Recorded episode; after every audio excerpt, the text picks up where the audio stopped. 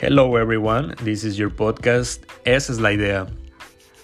This show is focused on Spanish learners that are in an intermediate or an advanced level. In the show, I will be talking about some ideas that I have read on books or also in social media.